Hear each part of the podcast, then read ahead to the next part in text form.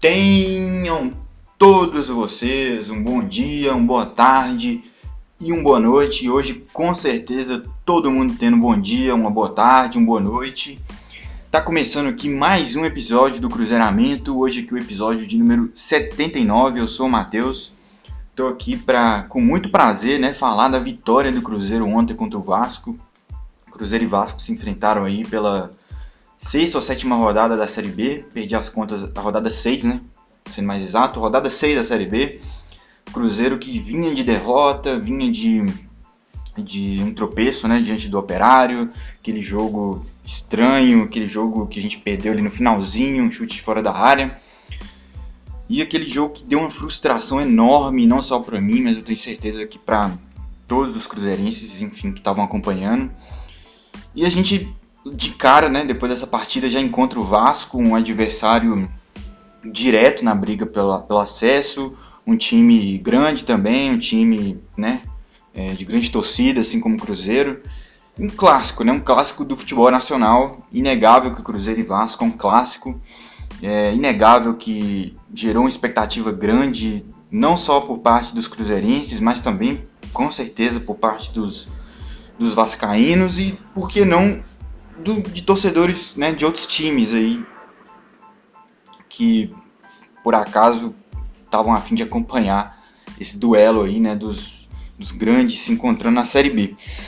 E cara, um jogo que, que o Cruzeiro né, tinha uma obrigação de vencer, o Cruzeiro precisava desesperadamente vencer. A gente tinha iniciado, esboçado uma reação né, contra contra a Ponte, ganhando ali fora de casa, mas aí na partida seguinte a gente já, já vacila.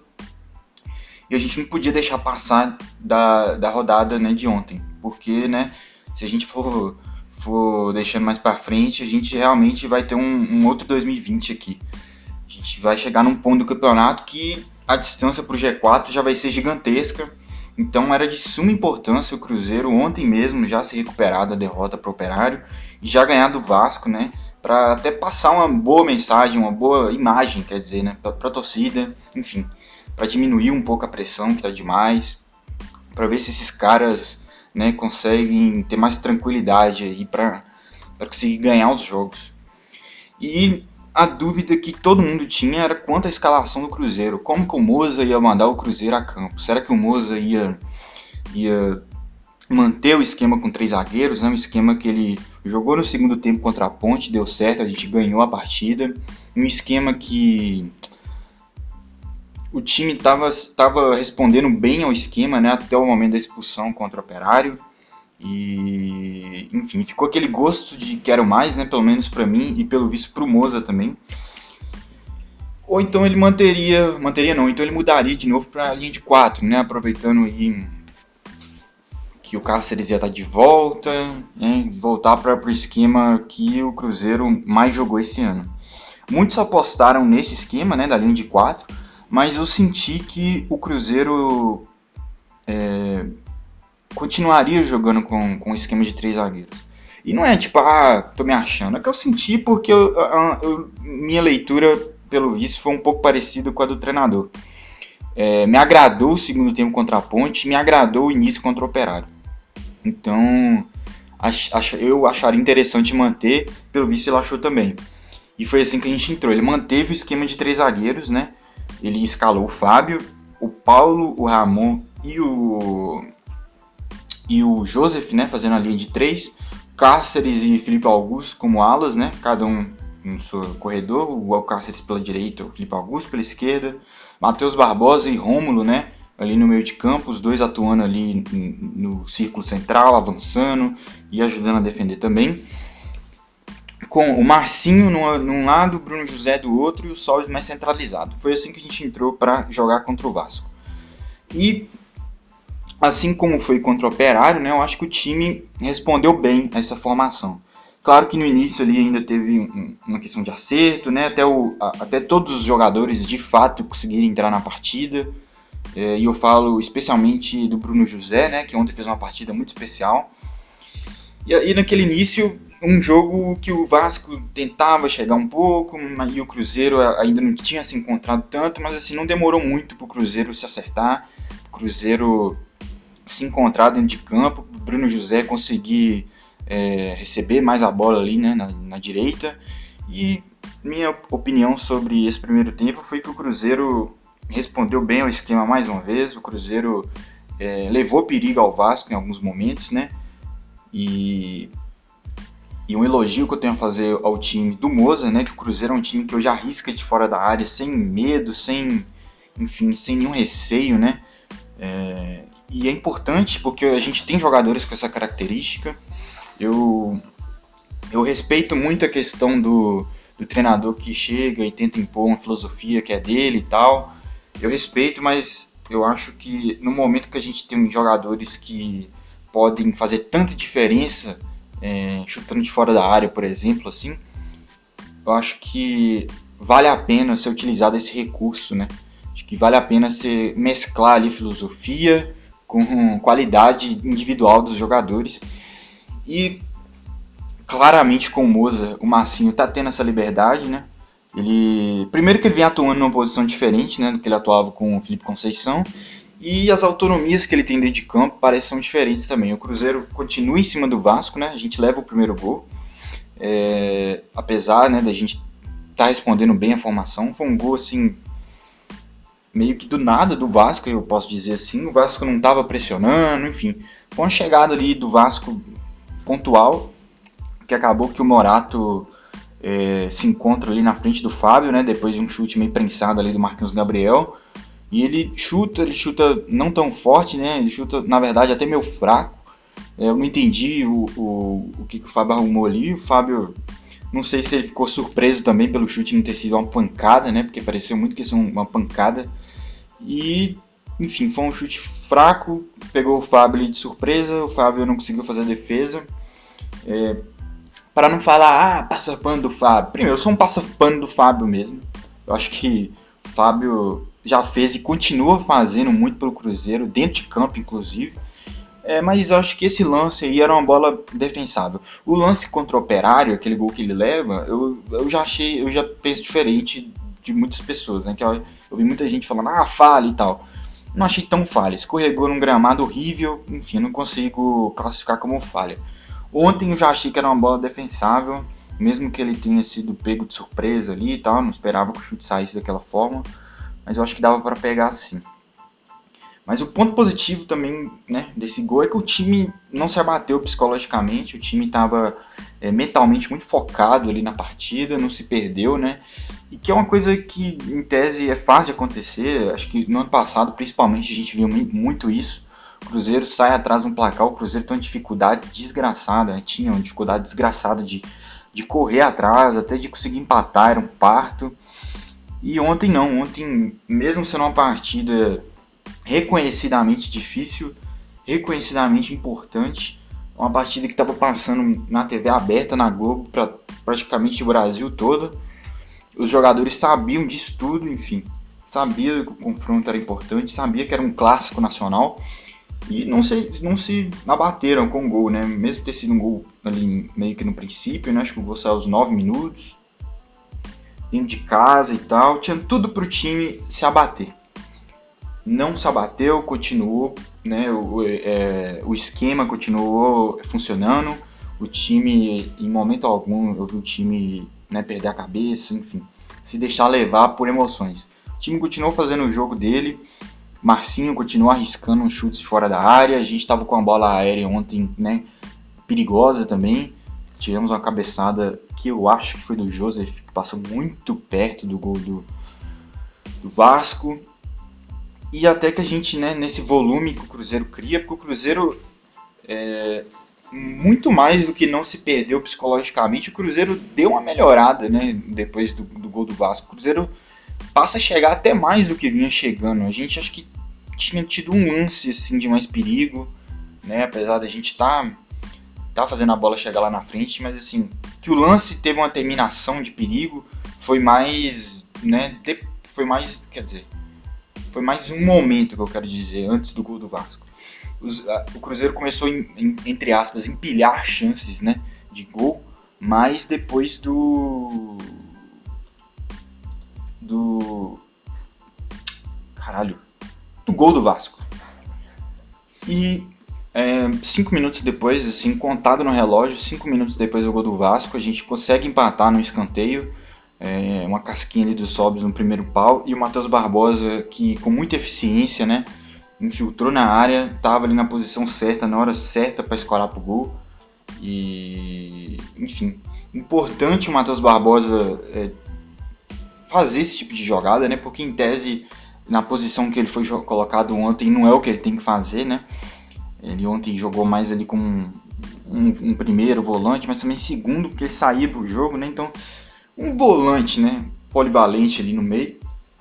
E isso aí é herança do treinador passado, né? Que, que como algumas pessoas já observaram, né? Ele fazia o Matheus Barbosa jogar de meia e tal. Ou, é, obrigava o Matheus Barbosa a ter um comprometimento ofensivo com o time é, que o Matheus Barbosa pisasse na área com certa frequência.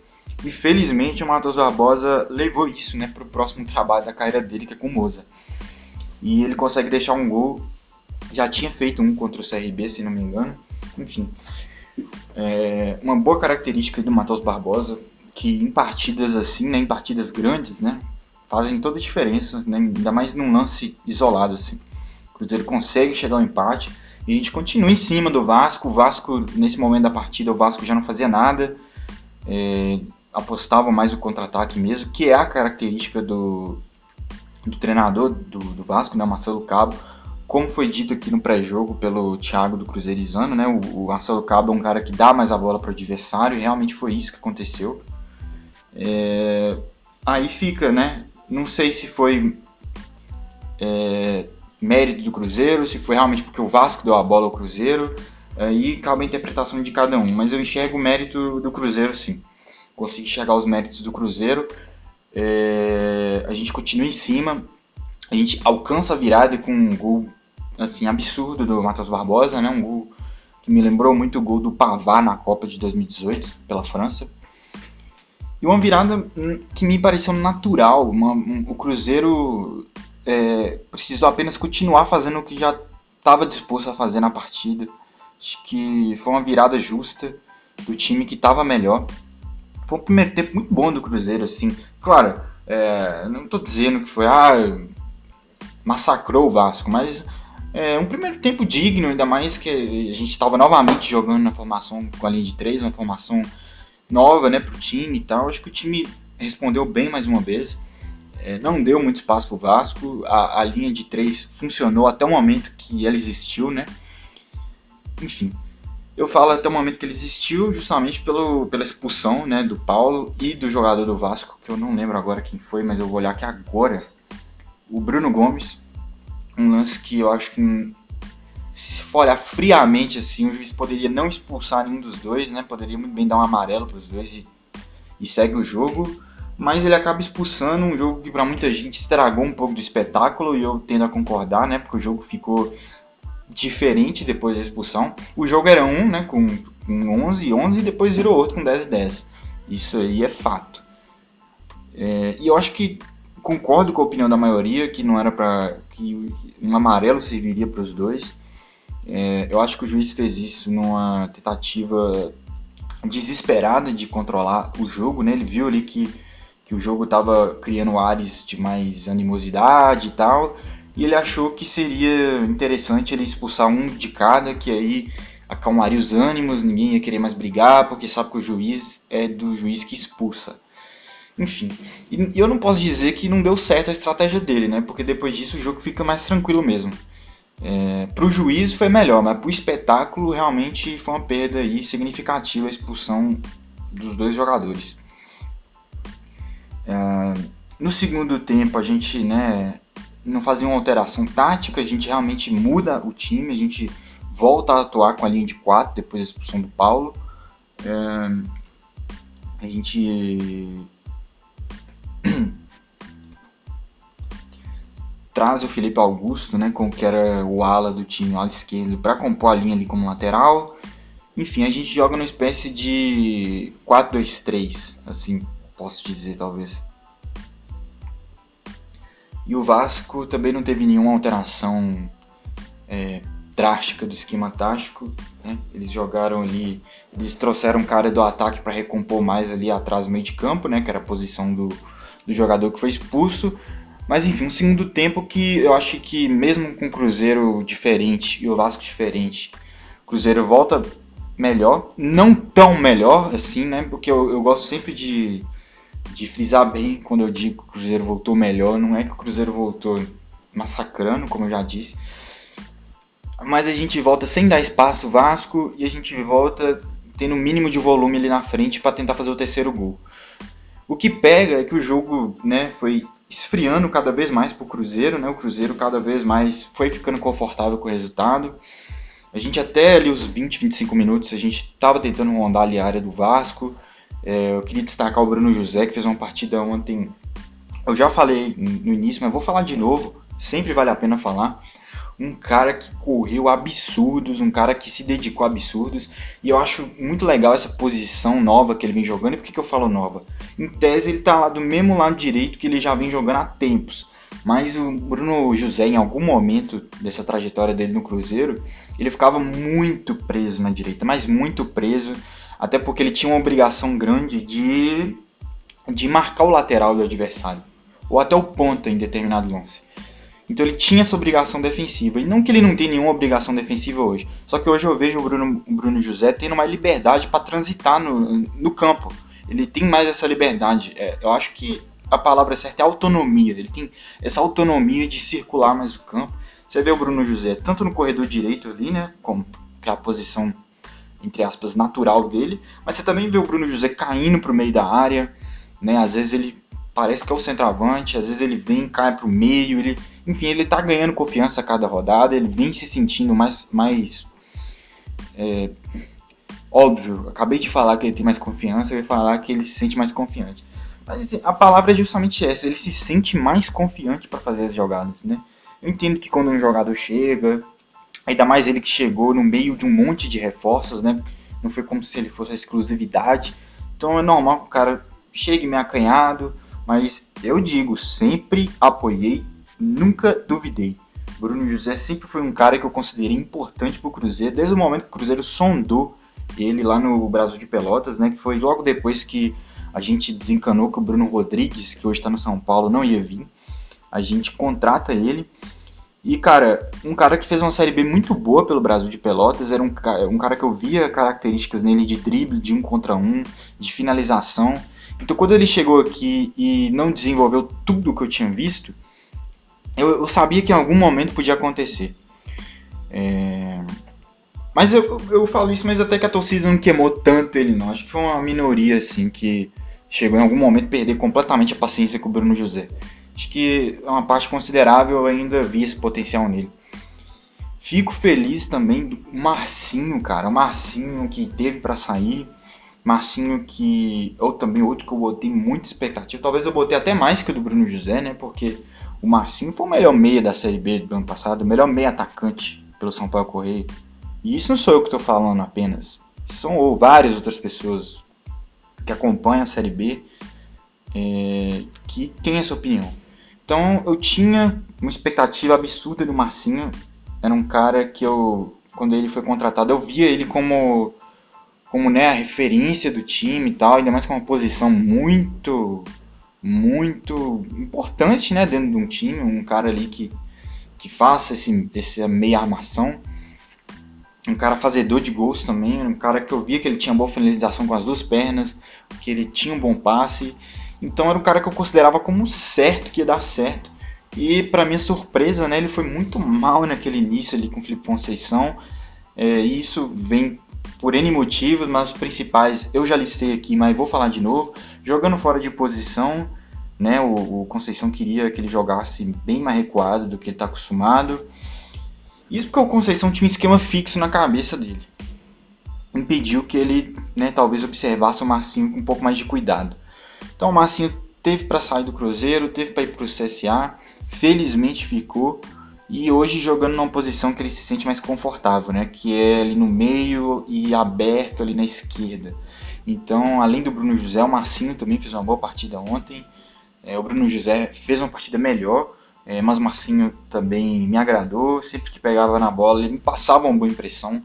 Parecia que ele sabia o que fazer, né? Ele não estava errando tanto. E um cara que arrisca, né? Ele abriu, ele chuta, eu gosto dessa característica. É, eu não gosto quando o cara chuta mal, mas quando o cara tem um bom chute, eu acho que vale a pena sim o cara tá sempre arriscando.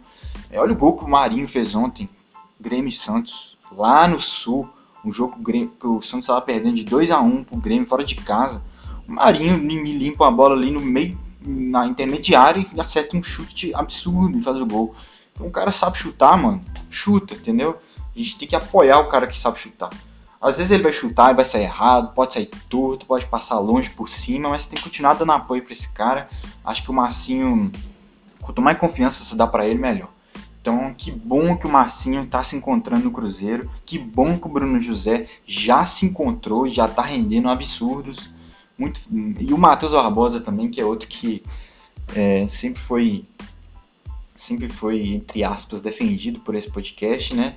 Lógico que teve um momento ali que eu já não defendia a titularidade dele, já defendia testar outro cara, mas que eu também sempre falei, ó, Matheus Barbosa não tá na posição certa. Eu apoiava a decisão do Felipe Conceição de, de jogar ele mais como um meia, eu confiava que ele poderia evoluir, né, semana a semana. Eu confiava na dedicação do jogador, porque eu vi que o Matheus Barbosa não é safado, ele não é acomodado. Eu sempre vi determinação nele, isso aí eu, eu posso falar tranquilo. Nunca faltou determinação no Matheus Barbosa. Pode ter faltado qualidade em algumas partidas, assim, mas vontade eu sempre vi nele. E eu confiava que ele poderia evoluir na função. Acabou que o Felipe Conceição foi mandado embora. É, foi ficou claro que manter um esquema fixo o tempo inteiro, sempre, todas as partidas, não é tão vantajoso. Ficou claro, inclusive, para mim, um grande aprendizado que eu tive, né? Questão de futebol. E hoje o Matheus Barbosa atua mais recuado, mais na função que ele desempenhava em outros clubes. E que bom também que ele vem crescendo, ele vem ele vem dando um equilíbrio ali no meio na questão da marcação e também vem aparecendo para finalizar, para fazer gols. Inclusive ontem fez aquele go esse golaço que eu já citei aqui. É, e isso aí, né, apesar do, do Conceição ter colocado ele em outra função, isso aí é, é não posso deixar de fazer essa ligação, né, que o cara é, pegou gosto, né, por ir na área, por ir à frente, tentar finalizar uma bola. Então são três caras que eu fico muito feliz que estão dando certo aqui no Cruzeiro. Em contrapartida desses caras que ontem foram bem para mim, esses três principalmente, né? É, eu já achei o Rafael Sobis mal. O Sobis vem jogando ali centralizado, né? E tal, como uma referência, saindo para buscar jogo muitas vezes. Mas eu não acho que para essa formação que o time vem, vem jogando, né? Com esses três zagueiros, cinco pessoas ali no meio, com dois alas e três lá na frente, né? Eu acho que a gente poderia render mais com um, com um cara como o Bissoli, né? O Guilherme Bissoli de titular. Que é um cara mais novo que o Sobis, é um cara que tem mais explosão que o Sobis, tem mais presença física que o Sobis, finaliza bem também, cabeceia melhor que o Sobis. Então, assim, se você for pegar no, na lista né, das qualidades do Bissoli, acho que é mais vantajoso ter um cara como o Bissoli no time titular. O que pesa, infelizmente, é a experiência do Sobs, é a bagagem do Sobs, é o nome do Sobs, né? Porque o Moza claramente não quer comprar briga com o Rafael Sobs, viu que essa coisa de tirar o Sobs do time foi uma das principais causas do Felipe Conceição ter sido demitido. Então, infelizmente, eu não acho que o Moza vai fazer essa alteração tão cedo, né? Mas eu, aqui no meu papel de de torcedor que faz podcast, que comenta a partida, eu não posso dessa passada de pano. Né? Eu acho que o Sobis é um cara, eu acho que comentei no último episódio, vou comentar de novo. É um cara que agregaria bastante saindo do banco de reservas para entrar no segundo tempo. Justamente no minuto que o Bissoli costuma entrar, eu acho que o Sobis deveria entrar ali nos 28, 30 talvez. Acho que é um cara que acrescentaria bastante pro time, pegando o outro time já um pouco desgastado. O Sob jogando desde o início, não tem conseguido entrar tanto na partida, não tem conseguido participar, como eu disse, né? não tem conseguido entrar, é, toca pouco na bola produtivamente, não gera ataques, recebe quase nenhuma bola ali em posição de finalizar, que é o que ele é bom. Então, assim, não vejo por que o Sobs ser titular desse time. Acho que o Bissoli ainda faz um trabalho de pivô melhor que o Sobs, então ele poderia né, acionar o Bruno José. Inclusive é uma dupla que, que vinha fazendo sucesso aí, né, quando o Bissoli assumiu a titularidade ali na reta final do Conceição. Ele, em várias partidas ali, ele e o Bruno José se entendiam muito bem. E agora com o Marcinho sendo titular também, eu acho que esse trio tem tudo para se entender, tem tudo para se entrosar rápido. Enfim, acho que o Cruzeiro poderia é, aumentar um pouco o nível do time se, se fizesse essa alteração pontual. Quanto ao resto, eu acho que o resto, por hora, é manter. Eu acho que o time tá, respondeu bem contra a Ponte, respondeu bem contra o Operário e respondeu bem contra o Vasco. Eu acho que é válido continuar com o esquema de três zagueiros, cinco no meio ou quatro no meio e três atacantes. 3-4-3. Para a próxima partida contra o CSA, a gente não vai ter o, o Paulo, né, que foi expulso contra o Vasco, mas a gente vai ter o retorno do Everton. Aí eu vou ver o que o treinador vai preferir. Se ele vai dar uma chance pro Everton de novo, vai confiar no Everton, né? E vai manter o esquema de 3, ou se ele, né, vai ficar receoso em colocar o garoto de novo e vai voltar para a linha de 4. Eu manteria a linha de 3. Eu acho que o time respondeu bem, eu acho que a gente tem que continuar. Só que eu acrescentaria o Sobs. Algumas rodadas atrás eu falaria para acrescentar o Adriano também. Principalmente no lugar do, do Barbosa, porque eu sou muito fã do Adriano. Mas, cara, futebol é momento. Né? O Matheus Barbosa cresceu nessa posição. Ontem decidiu a partida e eu acho que não faz sentido né, barrar o cara. Então, o resto do time eu acho que o que teria que ser o mesmo pro próximo confronto. Até o Felipe Augusto. Até o Felipe Augusto, que no primeiro tempo ali né, fez um lance bizarro, que ele tomou um rapa da natureza na hora que ele foi cruzar a bola. Mas assim, não comprometeu tanto lá atrás. Claro, ele não é um lateral, nem né, ter jogado na linha de 4 ali o segundo tempo todo, praticamente. Né, deu uma pesada para ele, mas jogar como ala, acho que ele tem ajudado um pouco. Inclusive, ele, foi ele que deu assistência né, pro gol do Matheus Barbosa, aquele golaço, chutão de fora da área. Então, até o Felipe Augusto ontem né, teve uma atuação boa, assim, podemos dizer. Então, ao que parece, o Moza encontrou um time. Ao que parece. Não sei se o Moza vai ter vai ter essa essa ousadia de alterar o próximo partido o esquema. Acho que ele encontrou um esquema ali que tem dado as vitórias pra gente. Até mesmo na partida contra o Operário, o time com um a menos, né, o time não estava tomando sufoco. Então acho que o Moza encontrou o time. Acho que até pelo pouco tempo de treino que o Cruzeiro tem e tal, para o Moza implementar uma coisa mais complexa, acho muito difícil. Pelo pouco tempo ele fazer uma mudança drástica, assim, mudar um esquema. Que ele vai ficar bem confortável aí nesse esquema de três enquanto ele estiver funcionando dessa forma que ele está funcionando. Então fica aqui meu elogio ao time, parabéns, uma vitória é, tirando tudo isso que eu já falei, tirando né, questão tática, atuações individuais, uma questão de ânimo mesmo. Melhora, melhora o astral você ganhar do Vasco, que é claramente um adversário direto nosso pro acesso. Então é uma vitória que dá uma credencial pro Cruzeiro. Ó, Cruzeiro é um time ali que tá acontecendo alguma coisa ali. Não é um time que vai vir todo mundo aqui no Mineirão e vai ganhar da gente como foi ano passado. Acho que esse ano o time tá diferente, como eu já falei outras vezes, é um time diferente. E fico feliz que o Moza ganhou o grupo, né? Ganhou o grupo em poucas rodadas. É... Eu, tinha, eu tive muito medo, né? Quando, essa, quando mandaram o Conceição embora. Medo de quem poderia trazer. Eu fiquei com medo quando sondaram o Moza, quando o nome do Moza apareceu ali, né? Que talvez vai ser o Moza, eu fiquei um pouco com medo, porque eu, como eu já disse em outros episódios, tinha uma visão diferente dele, né? Eu tinha uma visão que ele era um retranqueiro master, né? Já que ele era auxiliar do Lousa, que é um retranqueiro master. Mas, né, não é isso que a gente tem visto, um cara com as ideias até interessantes. Não chega, não chega a ser um treinador ofensivo, um treinador revolucionário, mas é um treinador que faz algumas escolhas interessantes, outras nem tanto, mas que o time acaba respondendo bem ao que ele pede. E responder bem ao que ele pede tem sido igual a ganhar jogos, né? O Cruzeiro já ganhou o segundo e é isso, vamos aí em busca da, do G4. Então eu vou terminando esse episódio por aqui, já está quase dando meia hora. Nosso próximo confronto, como eu falei, é contra o CSA, fora de casa, acho que domingo 8 e meia da noite. É, com certeza vai ter um episódio pós-jogo na segunda, provavelmente também. Então fiquem atentos, me siga nas plataformas de podcast, né, no, no Anchor, no, no Spotify, me siga no Twitter, Cruzeiramento, que eu faço vários comentários lá do Cruzeiro, principalmente em dias de jogos. Instagram também eu tô lá, Cruzeiramento. E é isso, muito obrigado a quem ouviu até aqui mais uma vez e até a próxima. Tchau. Voltei.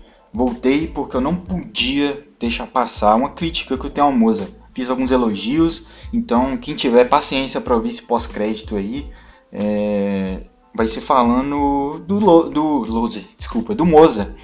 Que cara, eu tô achando bacana o que o Moza vem fazendo, ok. Mas o Moza tem que ter muito cuidado com essa insistência no Ariel Cabral. Muito cuidado. Já é o segundo jogo seguido que ele coloca o Cabral. É, no primeiro jogo ele colocou para segurar também. Cruzeiro leva o gol, perde a partida.